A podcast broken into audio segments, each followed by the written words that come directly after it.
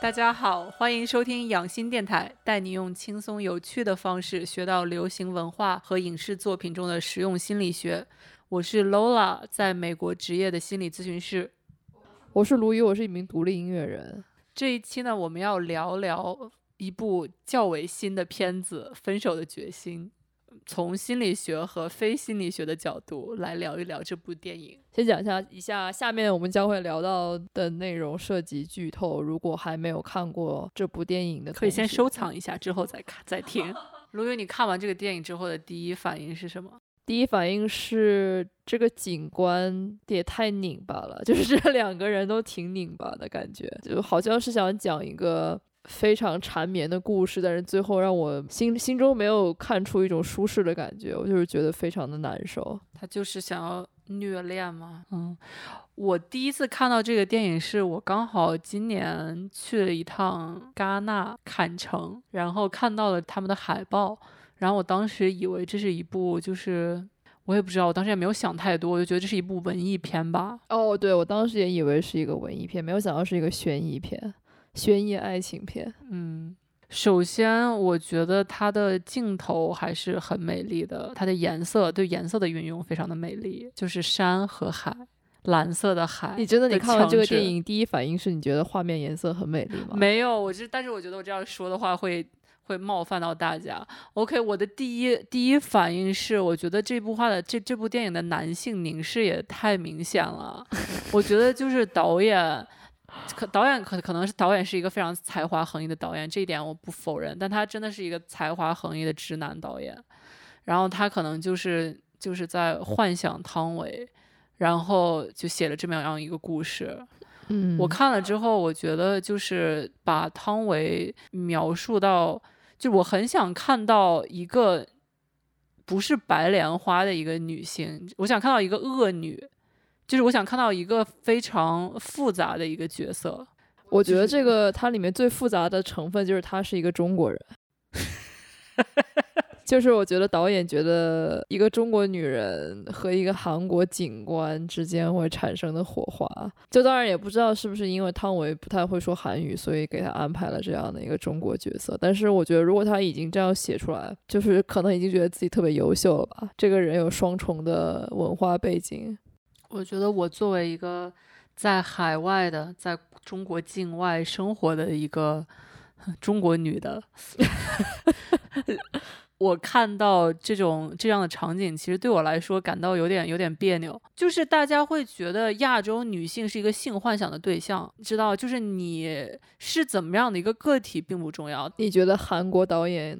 对中国也 中国女的也有这样的倾向我觉得就是异域风情嘛。哦，就是异域风情有性感的意味在里面。我觉得有一点这种东西。还有一个是我最开始我们觉得她是一个很复杂的女性，对吧？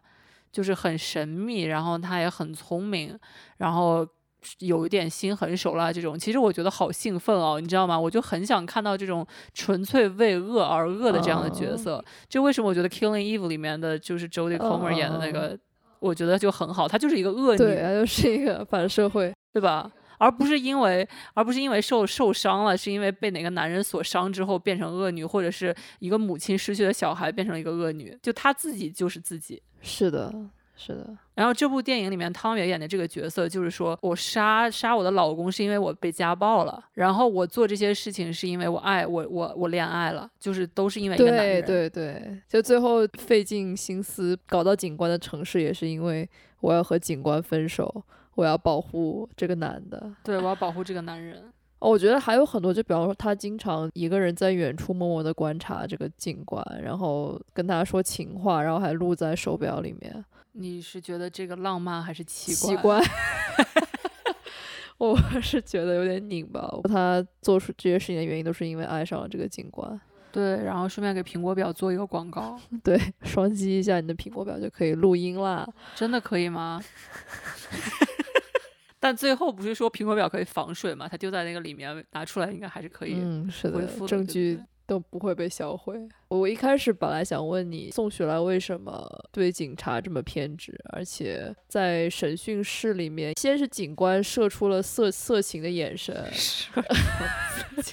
然后宋雪莱就开始予以回应了，就是我可能没有抓到这两个人产生火花。我觉得其实整个这部电影对于宋雪莱来说，可能用创伤来理解是最合适的吧。就是我们知道他经历了很多创伤，他在中国和在韩国都经历这些创伤。用简单的话来说，就是她是一个较为缺爱的女女子。嗯，然后她能够获得爱的方法，因为她是一个相貌美丽的女子。所以说，她会受到一些人的，因为她很美的一些照顾和爱吧。然后对于她来说，她这个是她学到的一个东西，就是说，OK，我我我知道我是一个美女，所以说我可以用我的美色来达成一些目的。这个达成目的是一个很中立的东西，就它并不是一件坏事。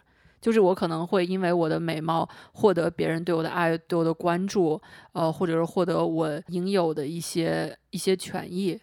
就比如说，她作为一个来自中国的一个女性，然后她的韩语是她的第二语言，她肯定是在韩国受到过一些歧视，或者是因为她的呃移民状况。然后她，但她的优势就是她是一个美女，所以说别人可能会因此对她都给她一些照顾。所以说对她来说，这是一个信手拈来的东西。就她在任何情况，她知道自己有这样的一个魅力。乍一听有点。太物化的感觉，我觉得你之所以有没有物化一个女性，是取决于你对这个角色塑造的复杂程度。之前讲的这些，如果说这就是它全部的话，这是一个物化女性的东西。但同时，我觉得如果说它是有有一个独立的个体的话，就比如说在《Killing Eve》里面，你你看到 Jodie Comer 的角色，她也有利用自己是一个女性来杀人，对吧？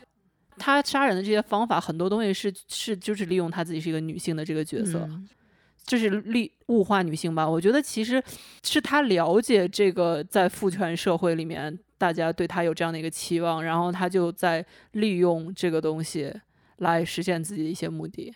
然后对于汤唯呢，因为她受到很少的爱和关注。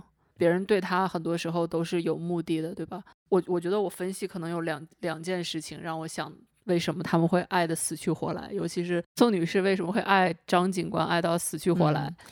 就我觉得第一点。就是可能他是一个根据他的过去，他是一个较为缺爱的人。张警官对他的爱让他感到很美，感动了他。尤其是当这个张警官奋不顾身做了一件很不像他做的事情，相当于是我为了保护你，我牺牲了我自己一直坚持的东西。这个对于呃对宋女士来说是一个很大的牺牲，然后对她来说这是是爱的证明。嗯。还有一点，我想到的是，因为有他们两个之间是有权利关系的，他们并不是说两个人在一个约会软件遇到了，然后就出去约会了。他们最开始的时候是张警官在调查宋女士，所以张警官他手中的权利是可以决定宋女士她的前程的。所以说，当有这样一个权利关系的时候，很多时候我们会。把这种权利误以为是爱，就比如说，有的时候你学生会暗恋老师，他觉得老师好有魅力啊，什么什么，但其实是因为老师有这样的一个权利关系，或者是心理咨询师和自己的客户，对吧？我们是，我们是不可以有这样的一个一个浪漫关系的，因为你很有可能权力方会利用这样的一个权力弱点去。做一些事情，所以说，嗯这是一个不平等的关系。你觉得是宋学来先喜欢上警官的吗？我觉得是他先误解了警官办案途中对他的监视，他以为他理解为是一种关心，但是其中也不排除警官自己很喜欢这个女的。首先，我想要说一点，就是我们很多时候把这种浪漫爱情。和 platonic relationship 就是无性的这种友谊吧，或者是吸引，是分开的。就是有一种吸引是性吸引，有一种吸引是不没有性的吸引。但是其实中间的界限是很模糊的。就比如说，我是一个女同性恋者，然后我看到另外一位女性哦，比如说我看到汤唯了，我看到汤唯，我觉得汤唯，哎，汤唯好像就很有气质，对吧？汤唯演一些戏，他演的也很好，虽然他是一个特型演员，他只能演特定的戏，但他这些特定的戏演得非常的好。然后我对他的这种仰慕，就是他可能是有性的东西在里面，也有可能没有性的东西在里面。就其实很多时候这个界限是较为模糊的。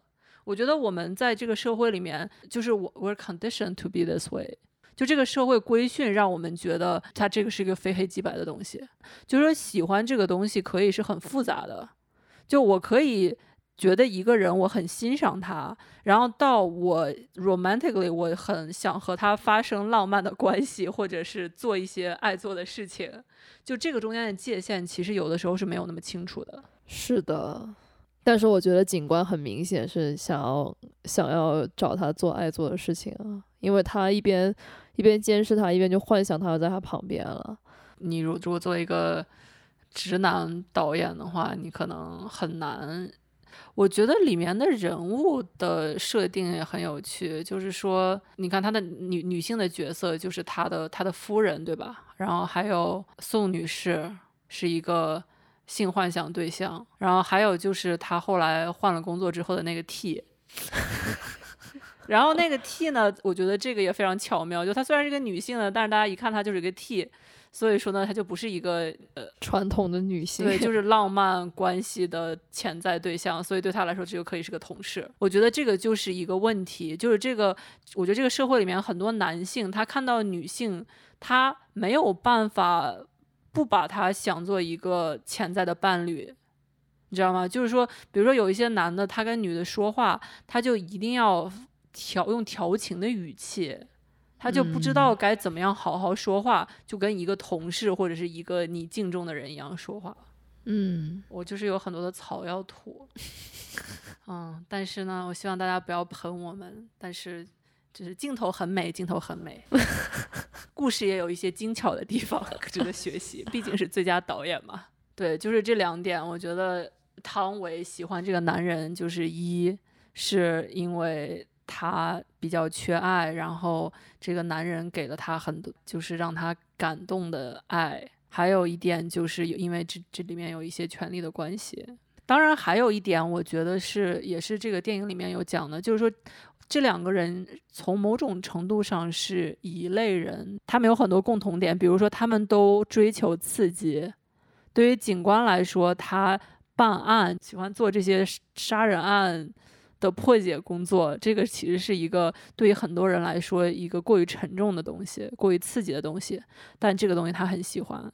对于宋女士来说，她可以谋杀别人。然后她后来跟警官在一起，可以看这些照片，一直看这些血腥的照片，一边吃饭。我觉得她也是一个喜欢这些刺激的人，所以说这一点来说，他们是同一类人。然后警官为什么爱宋女士呢？就是最开始可能就是色心大气吧，可能后来了解她，觉得她是一个神秘的女人，然后也就是。就是说说韩语有口音啊，蛮可爱的啊。然后，然后就发现还别人也喜欢她，然后她也美丽啊之类的吧。需要一个直男朋友来讲一下，我作为一个女性很难与他共情。你觉得呢？你觉得警官为什么爱汤唯？为什么爱宋女士？我觉得就是因为她很美丽，我觉得没有什么别的原因。对啊，也不是因为她第一次见她的时候是以嫌疑犯身份出现的。我觉得可能也是她追求刺激，喜欢和嫌疑犯在这边聊天，然后可以找出一些线索什么的。她在找线索的途中，就越发愈发的发现这个来自西边的来自西边的中国女人非常的非常的美。然后哦，我就哦哦，我想起来了，是因为她那个。大男子主义，他跟这种又丑又狠心男人在一起，然后他就激起了他心中的保护欲，说我为什么我觉得我比这个男的好，或者说我觉得他值得更好的，他值得像像我一样正直这样，对，像你一样的已婚 男人，对，像就反正就是比那个家暴男要好的人，值得跟这个美美丽的女子在一起。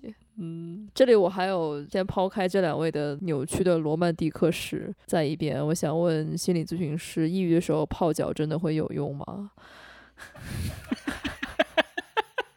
我觉得首先心理学以及临床心理是一个很西方中心的学科，这个是它的很多局限性。所以关于抑郁泡泡脚，我还需要一些一些文献的研究才能给大家一个答案。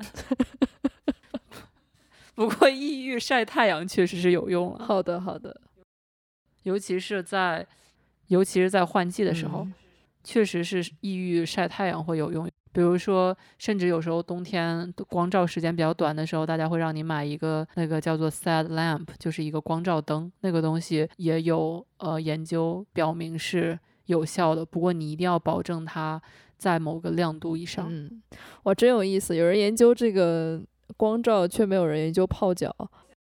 我现在搜一搜，或许有呢。反正我觉得泡脚对我来说的抑，对我对我的抑郁来说有效。嗯，还有一点我觉得蛮，我觉得还蛮有趣的，就是他为什么会抑郁症？为什么呢？哦，因为违背了自己的信仰，然后还失恋了，是吗？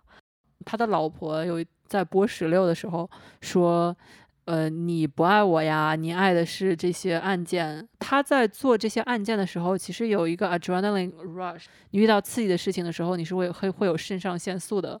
如果说你一直都有很多这个这个 threshold is really high, you made it high，就你身体习惯了这种剂量的肾上腺素吗？对，就是你的身体习惯了这种肾上腺素，你就遇到一般的事情，你就觉得一般。这样说吧，举个例子，就为什么为什么他会遇到这样的事情？为什么没有案子他就他就抑郁了？我觉得可能有两个方面，一个方面就是如果是你遇到很刺激的事情，就是或者看到很暴力啊这些东西，嗯甚至是你去坐过山车，就这些冒险的事情，会让你释放很多的肾上腺素。如果说你的肾上腺素突然降下来的时候，你就会感到可能会在情绪方面会有一些问题。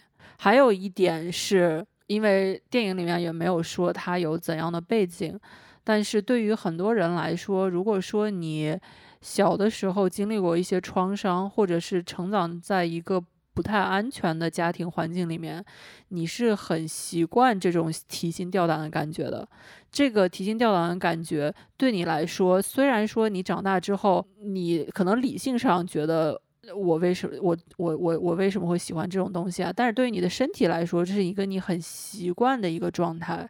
有时候习惯给你带来的就是舒适，它可能对你不好，但是它你觉得很很熟悉，然后你就会感到舒适。嗯所以说我在想说，如果说你很习惯了这样的一个很危险的一个环境，你回到这种很平静的时候，平静的生活状态，就会感到非常的无聊，然后甚至会抑郁。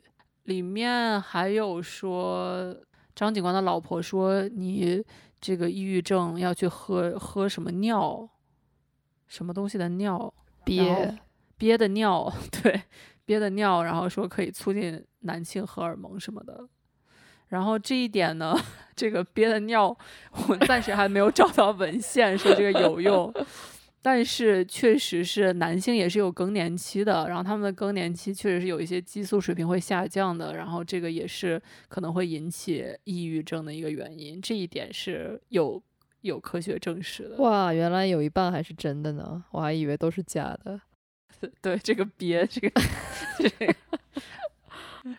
我们来说一下有什么好的地方吧。好的地方吗？就是我嗯觉得导演特别喜欢汤唯，拍把他拍的特别好。把它拍的非常美，是吗？对，嗯，我还是那一句话，我觉得画面很美。我我觉得里面有一些中国的经典元素，《山海经》的运用让我感到比较亲切。你感到只有《山海经》你感到亲切吗？汤唯还在不停的说中文呢。我我觉得，当说中文的人是一个杀人犯的时候，你很难觉得亲切。我觉得很难有代入的感觉。我希望在，我确实希望在影视作品中有出现更多的中国女性的形象，但是我希望这些中国女性是一个正面的呃形象，正面的，对强强强大的、自信的、聪明的、有能力的、不为情所困的中国女性的形象。有道理。我觉得很多影视作品都很难躲躲避掉一个为情所困的的女人的这样一个套路。对嗯，OK，谢谢大家收听这一期呢，我们比较辛辣。我作为一个咨询师，因为在平时心理咨询的过程中，需要表现的比较专业一点，所以在这个播客的语境下，就会更加直接的吐槽。谢谢大家的 包容和理解。我觉得还行啊，没有太辛辣。OK，好的，好的，谢谢大家。收听我们的胡言乱语。好，那么这一期节目呢就告一段落了，谢谢大家的收听，欢迎大家点赞、评论、转发、分享，我们下期再见，谢谢，拜拜。拜拜。